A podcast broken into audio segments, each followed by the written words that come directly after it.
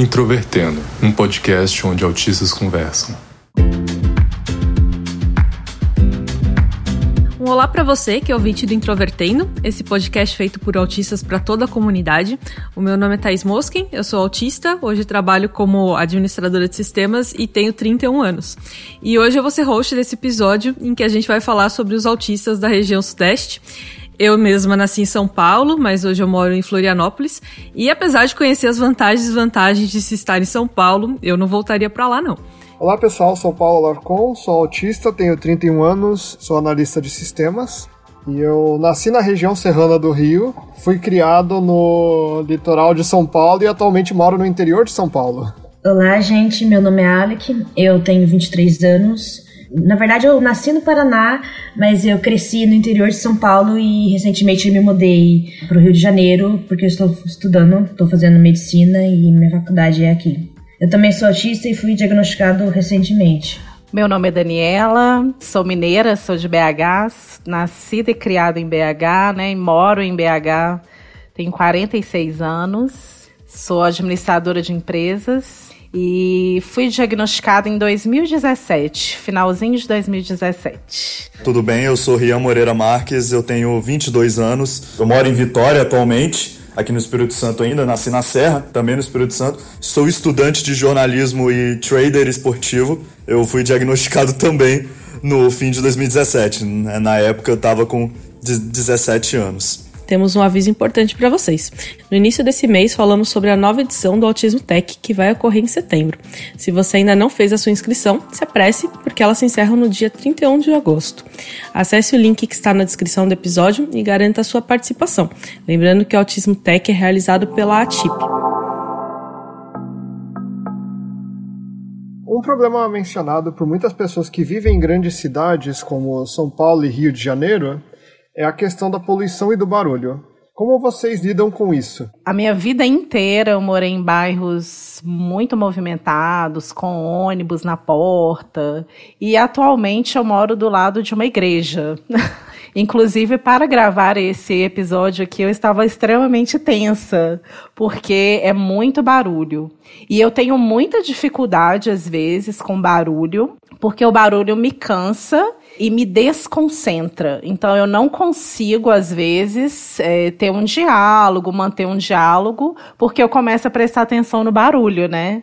E a gente fica com esse barulho na cabeça dias e talvez até meses, né? Isso acontece muito comigo. Eu não moro na capital, moro do lado, mas eu acho que eu senti bastante diferença quando eu mudei no, no começo do ano porque no interior de São Paulo eu morava numa chácara, então às vezes tinha vizinho que fazia barulho e tudo mais, mas não era esses barulhos de cidade mesmo, assim, de carro, de, de gente passando, vizinho perto e tudo mais.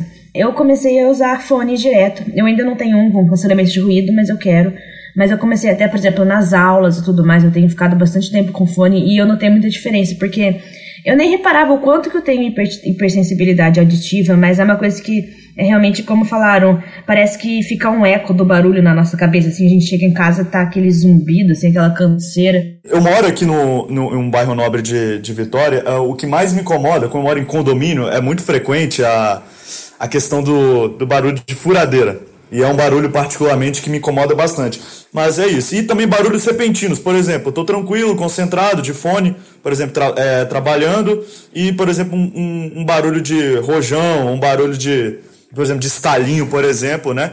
Aí me deixa um pouco perplexo de, em, em segundos, entendeu? No meu caso, é, é, isso. Mas, assim, um barulho de forma generalizada, é, já, é, eu costumo me ficar tranquilo. A questão é um barulho específico de furadeira, barulho de furadeira me incomoda bastante. Bom, eu tenho ainda é, muita sensibilidade a alguns tipos de figuras e iluminação muito intensa. E dependendo da figura, da intensidade das luzes, aquilo me causa é, uma tonteira, assim, uma tontura repentina, né? E eu fico, eu não consigo enxergar, me dá tipo um blackout. É muito ruim. Isso eu não entendia, né? Hoje em dia eu entendo e evito sempre que eu posso olhar, por exemplo, figuras ou luzes muito intensas. Mas de vez em quando eu sou pega de surpresa, né? E aí é muito incômodo realmente. Esses aspectos que vocês comentaram de, de barulho realmente são um dos pontos que eu me lembro bem de quando eu morava em São Paulo. Eu costumava, inclusive, cair bastante na rua e hoje eu percebo que eu caía muito porque eu ia perdendo um pouco do senso mesmo de direção quando tinham muitos barulhos vindo de lugares diferentes. E depois que eu me mudei, eu percebi uma diferença bem grande aqui em Florianópolis. Isso nunca mais aconteceu. Outra coisa que eu lembrei é que o meu campus, ele fica na beira da Baía de Guanabara. E aí, tipo, do outro lado fica um aeroporto. E lá passa navios também. E vira e mexe, eu, eu levo muito susto, porque eu ouço os aviões, eu ouço até falando no aeroporto, tipo aquelas vozes robóticas anunciando coisa. É, ou um navio faz um, uma buzina e eu fico assustado e eu reparo que as pessoas não ficam, mas eu acho que é justamente por causa da sensibilidade. Eu paro assim, gente, o que, que, é isso? E as pessoas olham pra mim, é só o avião, Ali, que tá tudo bem. Mas é, é, direto, eu tô morando aqui já tem vários meses e eu sempre assusto.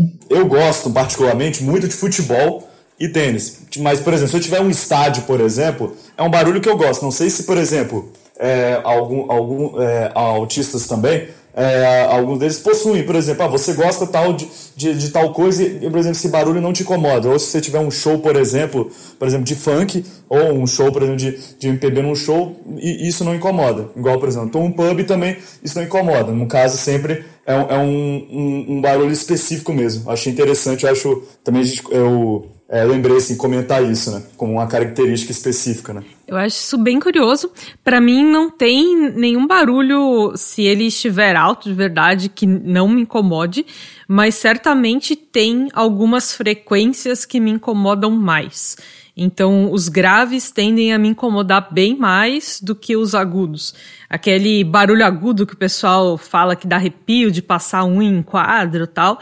Para mim, esse barulho, assim, é ruim como um barulho daquele, é, com aquele volume mas ele nem se compara com um grave. Então não sei se se para mais alguém ter realmente esse tipo de diferença, mas eu acredito que sim, eu acredito que para muitos autistas alguns barulhos específicos sejam bem piores do que outros. Alec, uma pergunta para você. É, nos episódios das outras regiões, vários autistas reclamaram de pessoas da região sudeste, principalmente dos paulistanos.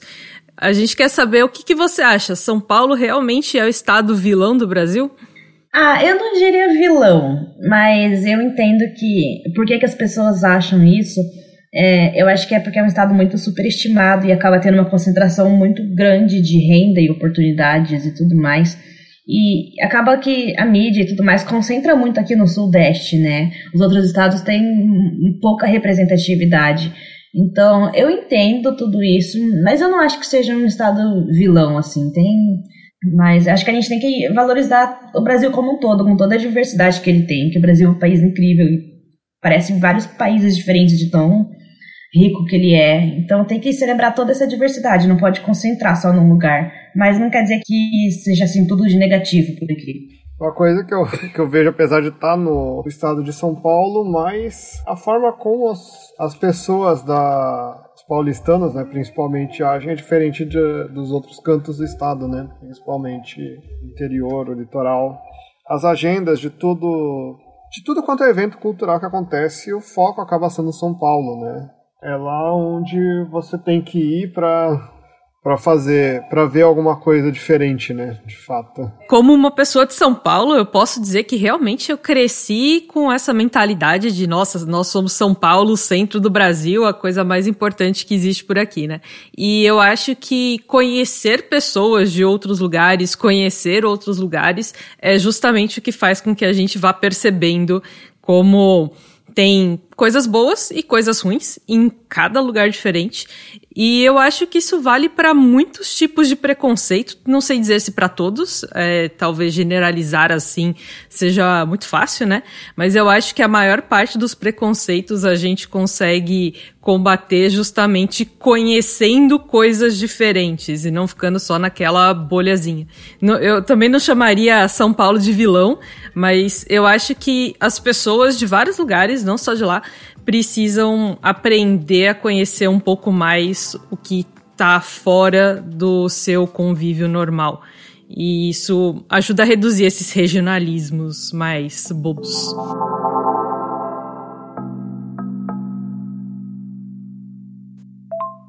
Olá a todos, eu me chamo Rodrigo, eu tenho 27 anos.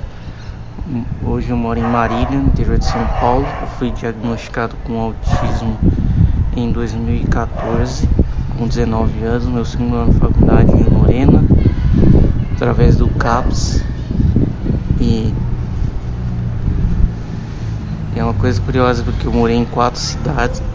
Nasci em São Paulo, depois mudei para Cruzeiro até o ensino médio, depois para estudar, fazer faculdade morei, em Lorena e hoje eu moro em Marília, que é do outro lado do estado. E é a melhor cidade hoje, até hoje que eu estou morando, né? Tem a tranquilidade de uma cidade de interior, tem a infraestrutura necessária de igual de uma cidade maior e as pessoas são muito receptivas. Eu me chamo Andresa, tenho 39 anos, sou de São José dos Campos, São Paulo, região do Vale do Paraíba. Nossa cidade é mais conhecida pela aeronáutica, uma vez que a Embraer fica aqui, o INPE, o ITA e recentemente nós recebemos o selo de cidade, a primeira cidade inteligente do Brasil.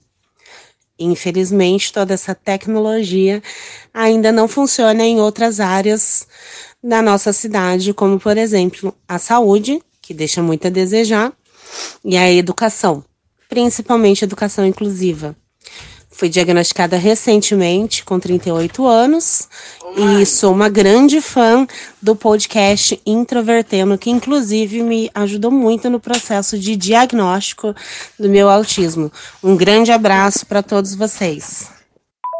Daniela, é, Minas é um estado que tem aquela imagem exportada de pessoas acolhedoras e culinária marcante. Isso também representa a capital Belo Horizonte? Com certeza, gente. Aqui é muito diferente. Eu gosto muito de viajar, é uma das coisas que eu mais gosto de fazer. É, gosto de conhecer novas culturas, comida. É, gente, não sei nem o que falar, né? Comida mineira, sou suspeita, é a melhor do mundo. É, só acho que ela empata um pouco, um pouco com a culinária baiana, mas eu ainda prefiro a mineira. E como eu gosto muito de viajar, eu vejo muito como a hospitalidade do mineiro é realmente diferente. A gente tem uma coisa muito de família, de acolher, é, faz amizade assim na fila da padaria, na fila do banco. Fala assim, você é fit quem? E isso é muito e é muito engraçado que mesmo em BH, né, que é uma metrópole, ainda é assim o comportamento. Então, realmente não é, não é lenda urbana, é verdade. O mineiro ele é muito hospitaleiro e eu como autista, eu percebo isso maravilhosamente bem, né? Porque a gente tem dificuldade assim de manter amizade e eu percebo que o mineiro ele tenta manter mais amizades do que pessoas de outros países, principalmente. Então, pergunta para o Rian agora. Aparentemente, o estado que as pessoas menos lembram da região sudeste é justamente o Espírito Santo. Você acha que isso é verdade? E você acha que o estado é desvalorizado? Eu acho que não só menos conhecido do sudeste, talvez até uns menos conhecidos juntando nordeste e, e sudeste. Eu vi até um, um, um, comentário no, no Twitter esses dias, tinha um, um cara, ele falou assim, se dependesse de mim eu trocava, eu tirava o Espírito Santo do mapa e botava Bahia em Sudeste.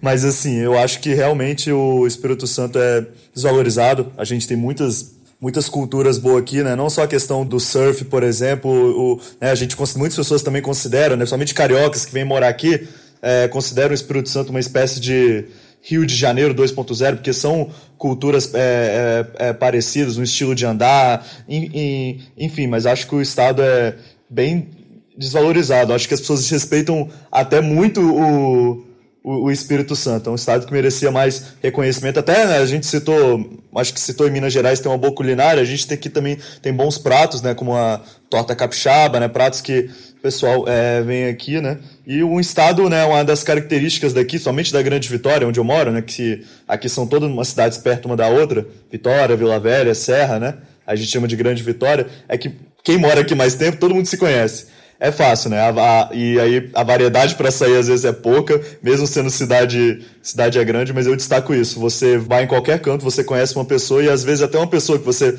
perdeu o contato, você perdeu o contato e você, tipo, ah, você já, já dormiu na casa da pessoa, mas você perde contato que do, daqui um ano você olha a pessoa na rua e nem dá um oi, entendeu? Isso é muito típico do, dos capixabas aqui. Acho que inicialmente é isso. Olha, e aqui em Minas, né, principalmente BH, era super tradicional viajar para o Espírito Santo.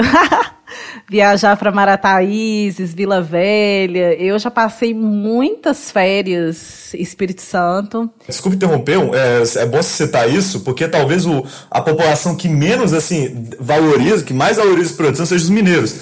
Principalmente por causa da praia, né? Eu tenho uns parentes de BH que vêm aqui.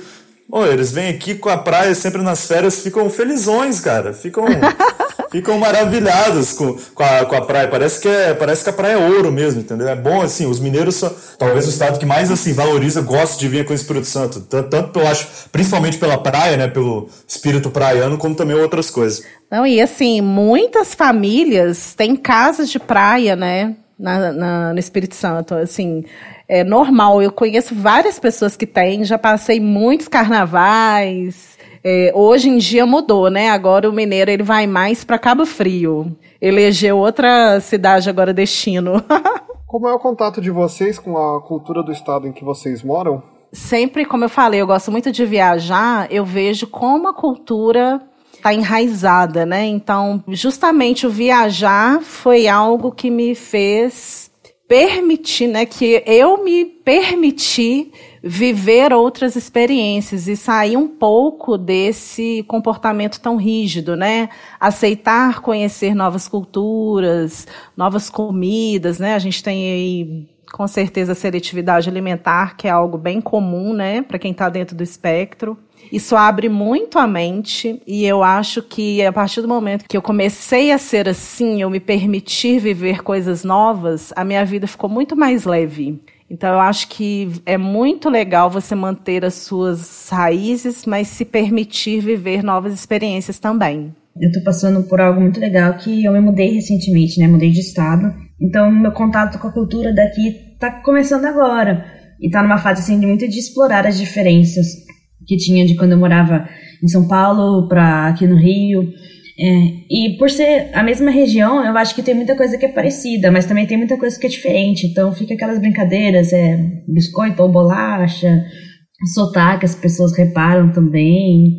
É, tem hora que eu falo chiano, tem hora que eu puxo R, ainda tá meio confuso. É, que tem uma bebida que chama Guaravita, que é muito gostoso, que é tipo um Guaraná, mas sem gás. E a primeira vez que eu tomei achei muito esquisito, mas agora eu gostei. E eu tô assim, tenho visitado alguns lugares, explorando, mas ainda tá sendo um contato assim muito pequeno, porque eu acabei de, de me mudar, né? Eu lembro também que quando eu mudei do Paraná para São Paulo também foi uma adaptação. Aí eu mudei de região, mas eu era do norte do Paraná, então ainda era pertinho. Eu acho que se alguém, sei lá, saísse daqui e fosse pro Nordeste, por exemplo, ia ter uma diferença muito maior os lugares que aqui eu, eu, já conheço, as pessoas também já. Às vezes é, um, é uma questão que até satura, né? Você já está é, você já tá ambientado com tudo, tanto que eu até comentei, eu acho, no início do, do, do podcast que às vezes a gente fica chato de às vezes ir no mesmo lugar, falta variedade, você fica com vontade de.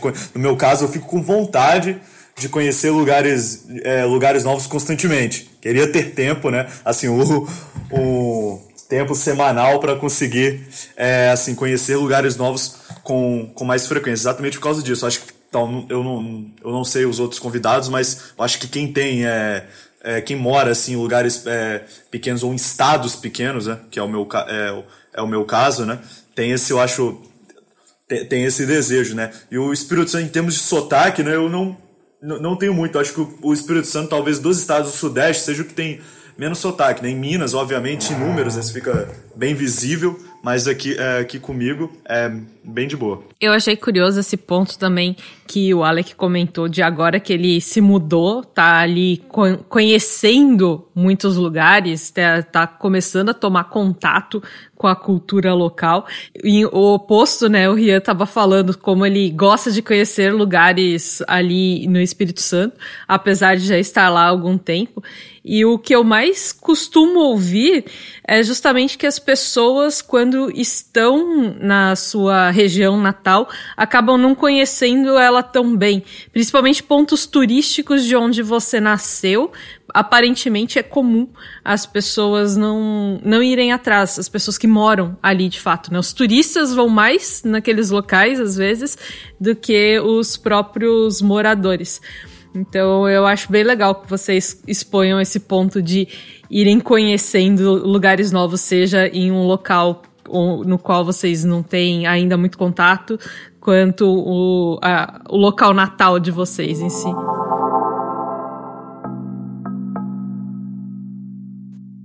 Oi, meu nome é Carol, tenho 25 anos e bem provável que eu seja autista. Estou em acompanhamento com a psicóloga para ter certeza. Moro aqui em Guarulhos, em São Paulo, que é a segunda cidade mais populosa do estado, a 13 terceira do Brasil e a 53 terceira do continente americano, contando aí um pouco mais de 1 milhão e 400 habitantes, né? Nossa fundação foi em 1560 pelo padre jesuíta Manuel de Paiva e o nosso nome veio de uma tribo indígena que habitava aqui, chamada Guaramomes, os Guarus. Inicialmente chamada de Nossa Senhora da Conceição de Guarulhos, que é o nome e o nosso nome atual, né, Guarulhos, só foi adotado em 1906. Aqui temos o Aeroporto Internacional de São Paulo, que nada mais é que o maior aeroporto da América Latina. É isso. Olá, pessoal. Meu nome é Leise. Eu moro em Bambuí, no interior de Minas Gerais, uma cidade com 22 mil habitantes, e recebi o diagnóstico com 40 anos. E transformei minha casa numa clínica multidisciplinar. Essa clínica ela tem os profissionais, né, que o autista precisa, né, e tem o olhar de um autista, né, para ao mesmo tempo não deixar, né, não camuflarem as características autistas, que não prejudicam em nada. Grande abraço. E então, pessoal, para é, finalizar de certa forma, é a última pergunta fechada que a gente tem, mas depois a gente também abre para outros comentários que vocês queiram trazer.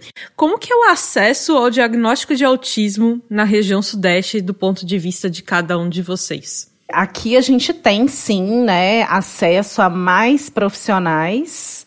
Então a gente tem uma gama de profissionais e agora muito mais, né, com atendimento online. Então a pandemia trouxe esse, digamos assim, benefício, né?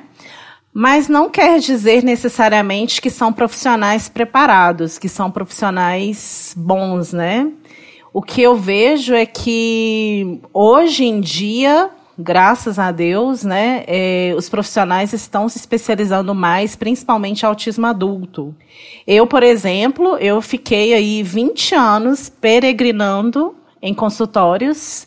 Eu me sentia diferente, eu não me encaixava, eu estava sempre irritada, sempre deprimida e não, não conseguia entender o que estava acontecendo, né? E assim, fui em bons profissionais, né? Profissionais com classificação de bons profissionais.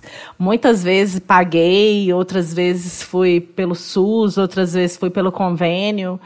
Então eu acredito que nas grandes cidades a gente tem um volume maior de profissionais, sim, mas não quer dizer que sejam profissionais qualificados o mercado precisa ainda se especializar e entender muito sobre autismo e sobre outros transtornos né, psicológicos, mentais, enfim. Eu senti muita diferença é, na minha vida depois do diagnóstico. Eu acho que os 20 anos que eu fiquei sofrendo poderiam ter sido assim infinitamente menos doloridos. Eu poderia ter deixado de tomar mil medicamentos que eu tomei mas eu acho que tudo tem a hora certa também, né? Então, graças a Deus, tive acesso a bons profissionais e tenho o meu diagnóstico, e isso que importa hoje. Mas eu acredito que existe ainda uma necessidade muito grande de especialização dos profissionais. Eu escrevi umas matérias sobre, sobre isso recentemente, né, e eu entrevistei também uma, o, membros aqui da, das associações aqui de, que tem de autismo, principalmente Vitória, E, e eles disseram sempre: ah, a gente está buscando essa especialização, mas nada é esclarecido. É, então, nesse caso, acho que tem muito. Diga aqui especificamente no Espírito Santo, mas pode ser considerado no Brasil, né?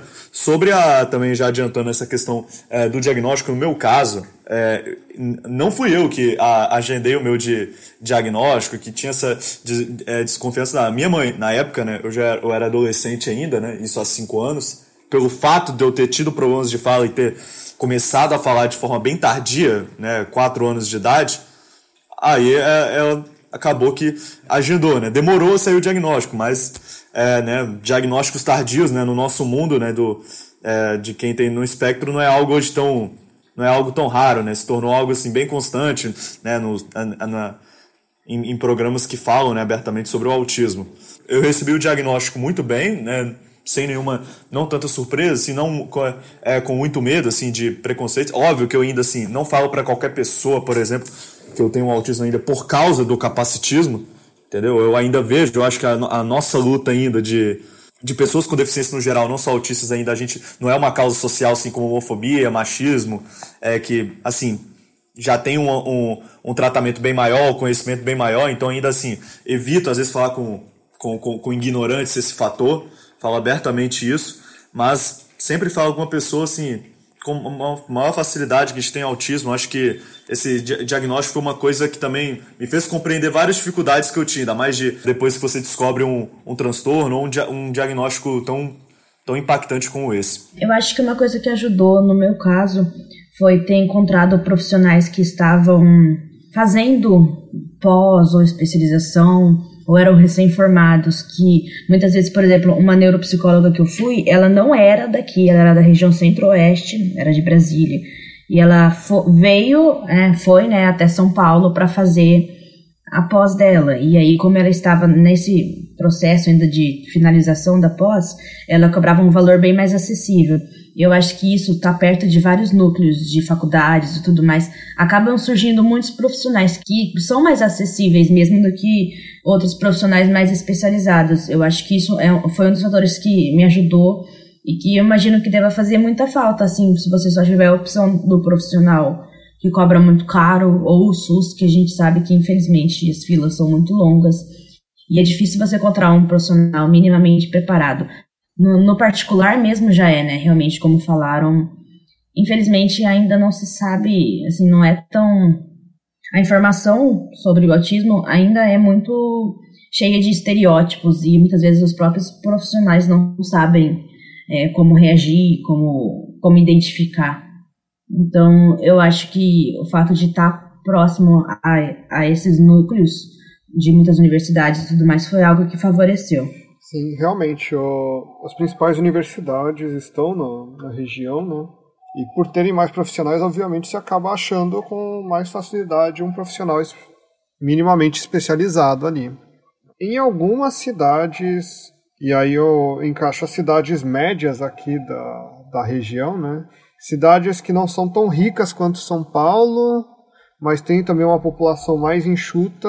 Algumas mantêm alguns programas municipais de, de suporte a autistas, né? Onde eu moro mesmo, eu tenho que ir para cidades vizinhas atrás de profissionais. Mas pelo menos é, é uma viagem aí de meia hora, de 20 minutos, meia hora para chegar. É, muito obrigado, gente, pela conversa, por compartilharem essa, essas vivências fora do eixo Rio-São Paulo, principalmente. E deixe uma mensagem final. Bom, gente, eu amei participar. É, queria aí convidar quem não me segue ainda, né? Eu tenho uma página no Instagram, arroba Vida de Autista, e também um canal no YouTube com o mesmo nome, Vida de Autista. Então me segue lá. Sempre compartilho né, a minha vida, então por isso que chama Vida de Autista. É, eu, particularmente, né, descobri depois dos 40, então precisei lidar com todo esse mundo novo que surgiu na minha frente. E aí eu troco exatamente essas experiências, conto como foi me descobrir autista, né, depois aí dos 40. É, então falo da vida profissional, pessoal, né, é, relacionamento interpessoal e relacionamento afetivo, né? Então eu acho muito importante falar desses temas do cotidiano e é o que eu falo no meu canal e coloco algumas coisas engraçadas também, porque eu acho que a gente tem que levar a vida com bom humor, né? Então, sempre falo também que vale a pena buscar o diagnóstico em qualquer que seja o momento da sua vida. Então, não importa o que você está passando, é, se você está casado, solteiro, se você tem 20 anos, 50 anos, 60 anos, você saber quem você é de verdade abre um oceano de possibilidades, né? E eu queria deixar uma frase que eu li outro dia, que virou assim a frase que eu vou levar para minha vida, né? É para cada gota de medo, um oceano de coragem. Então, que a gente tenha coragem de ser quem a gente é de verdade, não importa a circunstância. Então, queria deixar essa frase aí para vocês. Eu gostaria de agradecer primeiramente o convite. Eu sou bem, é, bem low profile em redes sociais como Instagram e no, no Twitter, por exemplo.